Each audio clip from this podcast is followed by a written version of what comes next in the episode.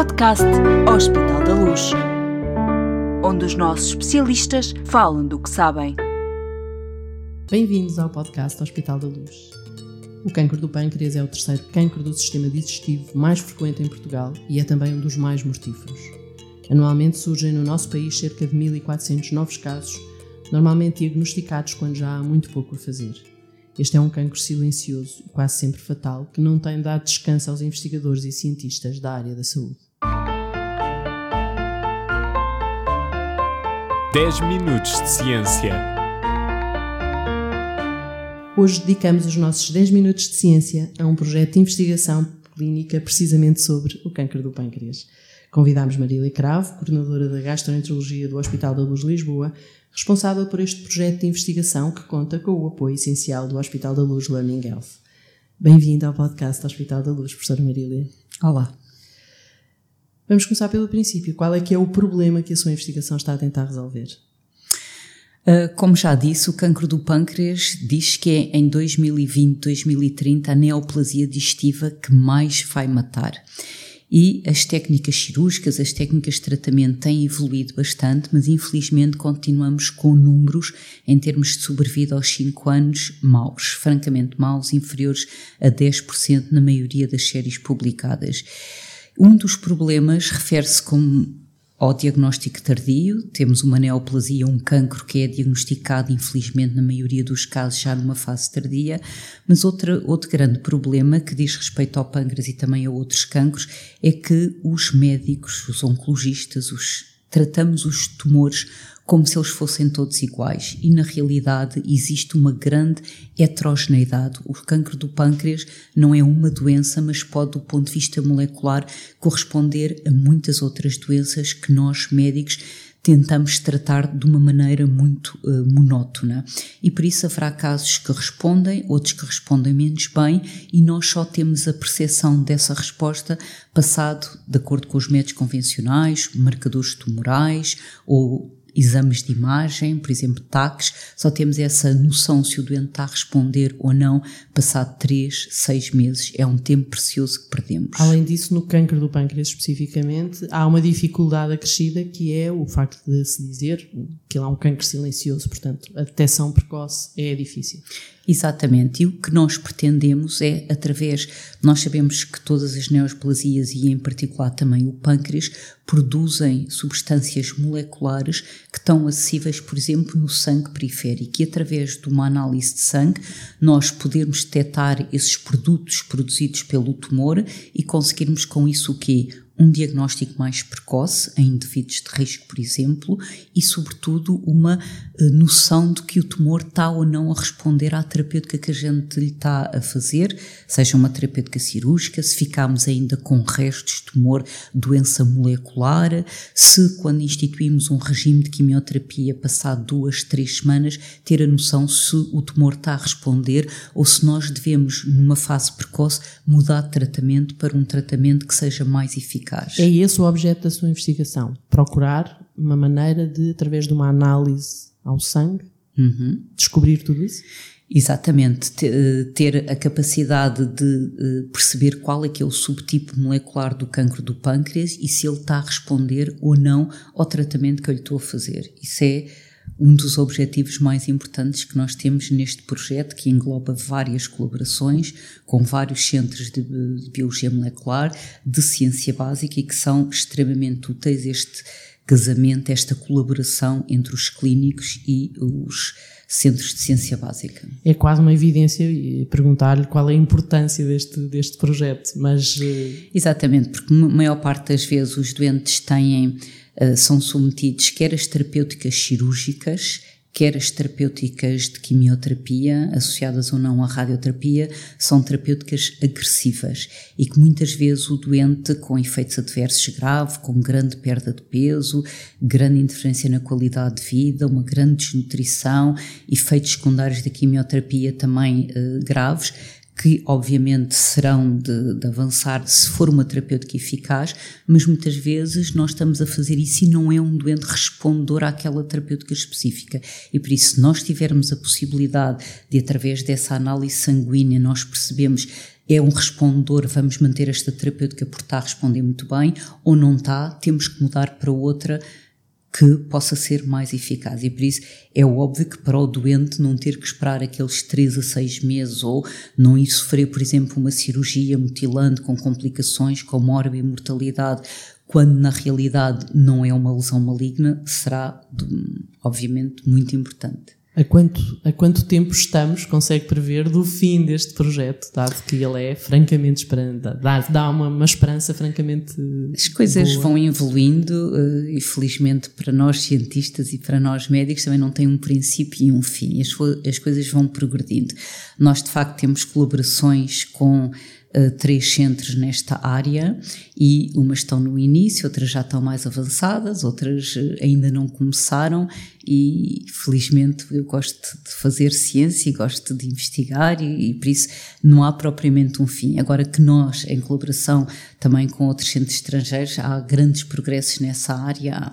Com quantos doentes já, já, já está a trabalhar neste, neste projeto e que resultados é que já teve? Pronto, nós estamos a fazer uma colheita prospectiva. Há estudos aprovados nestes estudos de identificação de marcadores moleculares em doentes com adenocarcinoma do pâncreas. Já temos cerca de 60 doentes incluídos. Nesses doentes, após a autorização do mesmo, nada vai interferir e os doentes também têm que perceber que estão a colaborar com a ciência em termos práticos neste momento.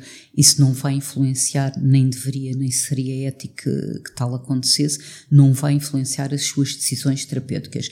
Mas nesse grupo já são 67 doentes, não me engano, nós o que temos é coletamos um, tumor antes de qualquer terapêutica, antes da cirurgia, ou colhido no momento da cirurgia, ou antes de qualquer quimioterapia. E depois coletamos também amostras de sangue periférico, em que vamos, uh, no momento do diagnóstico do tumor, e depois longitudinalmente, à medida que o doente foi sendo seguido, foi sendo tratado com as várias modalidades terapêuticas. Um objetivo é nós compararmos o padrão de moléculas de mutações de alterações genéticas presentes no tumor e no sangue periférico para saber se elas são identificáveis ou não.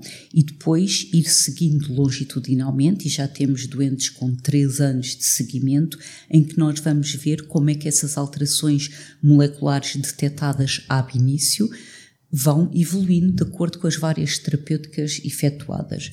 Neste momento, nós temos colaborações com a Faculdade de Ciências e Tecnologia da Universidade Nova de Lisboa, com o grupo do professor Viana eh, Batista, Pedro Viana Batista, em que eh, foram detectadas, e é um estudo muito interessante, porque nós, quando falamos em biologia molecular, é difícil nós transpormos isto para a clínica, ou seja, na realidade, nós temos um doente a quem fazemos um exame e em quem precisamos de, se calhar em dois, três dias, de saber, ok, ele tem a mesma mutação ou não, ele uh, vai responder a esta terapêutica ou não. E as técnicas de biologia molecular, o que é que acontece? Nós escolhemos o sangue, depois extraímos o DNA, depois vamos amplificar por PCR, são coisas que não, na prática clínica, é difícil nós estarmos à espera que elas sejam, estejam disponíveis esses dados para o clínico decidir em tempo útil vou ou não mudar o tratamento.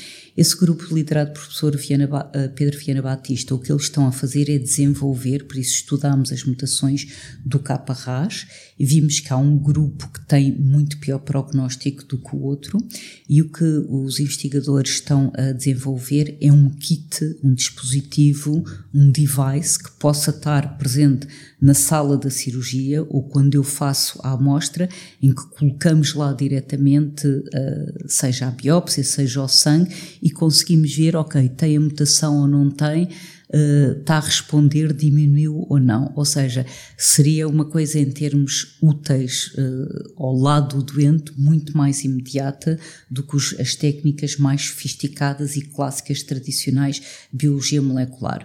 Temos também uma colaboração muito importante com a IPATIMUP, com a professora Sónia Melo, em que os resultados, uh, os últimos resultados, e que vão ser agora apresentados na na semana digestiva, na realidade amanhã e também na reunião do, do grupo, em que o grupo liderado pela professora Sónia Mel detectou uma proteína produzida por alguns cancros do pâncreas e que, de uma forma uh, muito elegante, ela demonstrou que, de facto, a seguir à cirurgia, o nível dessa proteína que está no tumor e que também está no sangue periférico desce, são os exosomas, substâncias moleculares produzidas pelo tumor e que circulam, e depois da cirurgia nós vemos uma descida praticamente a zero dessa substância. E depois, de acordo com as várias terapêuticas, nós podemos ver que os doentes desce a zero, depois vão fazer as suas terapêuticas, alguns infelizmente terão recidiva e nós precocemente, antes de qualquer TAC, antes de qualquer marcador tumoral, essa substância aparece no sangue periférico. E isso o que é que é? Traduzindo isso na clínica, o que é que isso nos iria permitir? Iria permitir que esse doente que depois nós estamos a seguir termina a sua quimioterapia, com essa análise que nós fazemos de 3 em 3 meses e estamos agora a otimizar o timing da recolha dessas amostras antes do tratamento, nós conseguíssemos detectar Uh, atenção, este doente vai ter muito uma provavelmente recidiva. uma recidiva, Exato. vamos fazer um tratamento uh, mais, uh, mais precoce, não é? E depois de instituirmos esse tratamento, atenção, ele está a responder a este tratamento ou não? Se não está, vamos mudar para outro esquema, por exemplo, de quimioterapia. Isso é fascinante. Isso é fascinante. Só mais uma pergunta. o, o benefício desta investigação pode também resultar em melhor diagnóstico precoce ou não? Pode resultar em diagnósticos precoces, porque nós sabemos que existem lesões de risco. Ao contrário daquilo que era estabelecido há 10 anos ou há 20, em que nós dizíamos que o cancro do pâncreas surge do nada, não é bem assim. Nós dizíamos que o cancro do pâncreas, ao contrário do cólon e reta, em que nós sabemos que o cancro do cólon aparece dos pólipos, a evolução do pólipo para o cancro demora 5 a 10 anos, é uma excelente oportunidade dos médicos interferirem e mudarem a história natural da doença. O pâncreas não aparece logo o cancro, não é assim. Nós agora sabemos que o cancro do pâncreas aparece também de lesões precursoras que graças aos avanços da tecnologia, de imagem, de taques, de ressonâncias, nós agora conseguimos identificar, muitos deles são os quistos. Só que nós olhamos para a imagem do quisto e não conseguimos saber se é um quisto maligno ou não. Se vamos submeter, obviamente que há alguns critérios, mas se vamos submeter o doente a uma, a uma cirurgia, que pode ter, como já disse, morbimortalidade, ou se aquilo era um quisto que nunca iria evoluir. E por isso, se nós conseguirmos detectar a nível do sangue periférico essas substâncias produzidas pelo quisto dito com potencial maligno, nós podemos selecionar, ok, este é um doente que deve ser operado e compensa corrermos o risco de uma cirurgia agressiva, porque de facto, quando ele progredir para cancro, aí a resposta vai ser muito pior.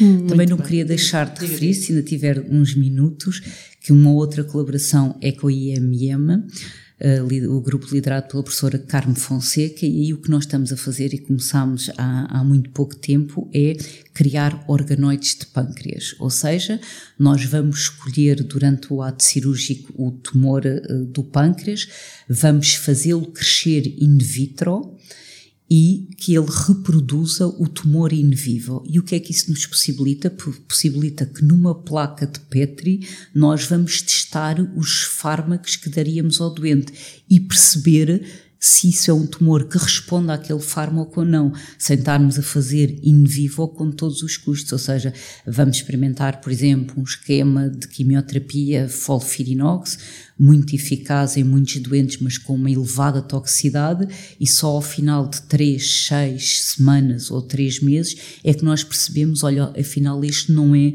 um dos respondedores, já depois do doente ter uma panóplia de efeitos adversos e por isso, nós in vitro conseguimos, calma, este é um tumor que responde a este esquema de folfirinox. Não, este não responde, este responde a um esquema baseado na gemcitabina. Nós podemos uh, in vitro ou ex vivo, porque aquilo na realidade vai reproduzir o, o tumor do doente e conseguimos dizer, ok, este tumor responde, vamos agora fazer isto no doente, porque parece, por isso esse para mim é também um projeto espetacular, de facto, com umas implicações, esperemos nós, pronto, nós estamos nesta fase inicial, já os organoides uh, já começaram a crescer, agora é ver se eles reproduzem o padrão molecular do tumor in vivo do doente e pronto, é também um projeto extremamente interessante. É verdade. É, é, e é sobretudo um projeto da maior importância e que esperamos venha a contribuir para melhorar o prognóstico do, do cancro do pâncreas, nomeadamente. Muito obrigada, professora Marília, pelos conhecimentos que partilhou connosco e pelo seu investimento em descobertas tão importantes para toda a comunidade. O seu trabalho e de todos os seus colegas não pode deixar de nos fazer sentir muito orgulhosos. Se está desse lado e nos ouviu, não se esqueça. Voltaremos em breve com novos podcasts do Hospital da Luz e muito mais minutos de ciências. Até breve.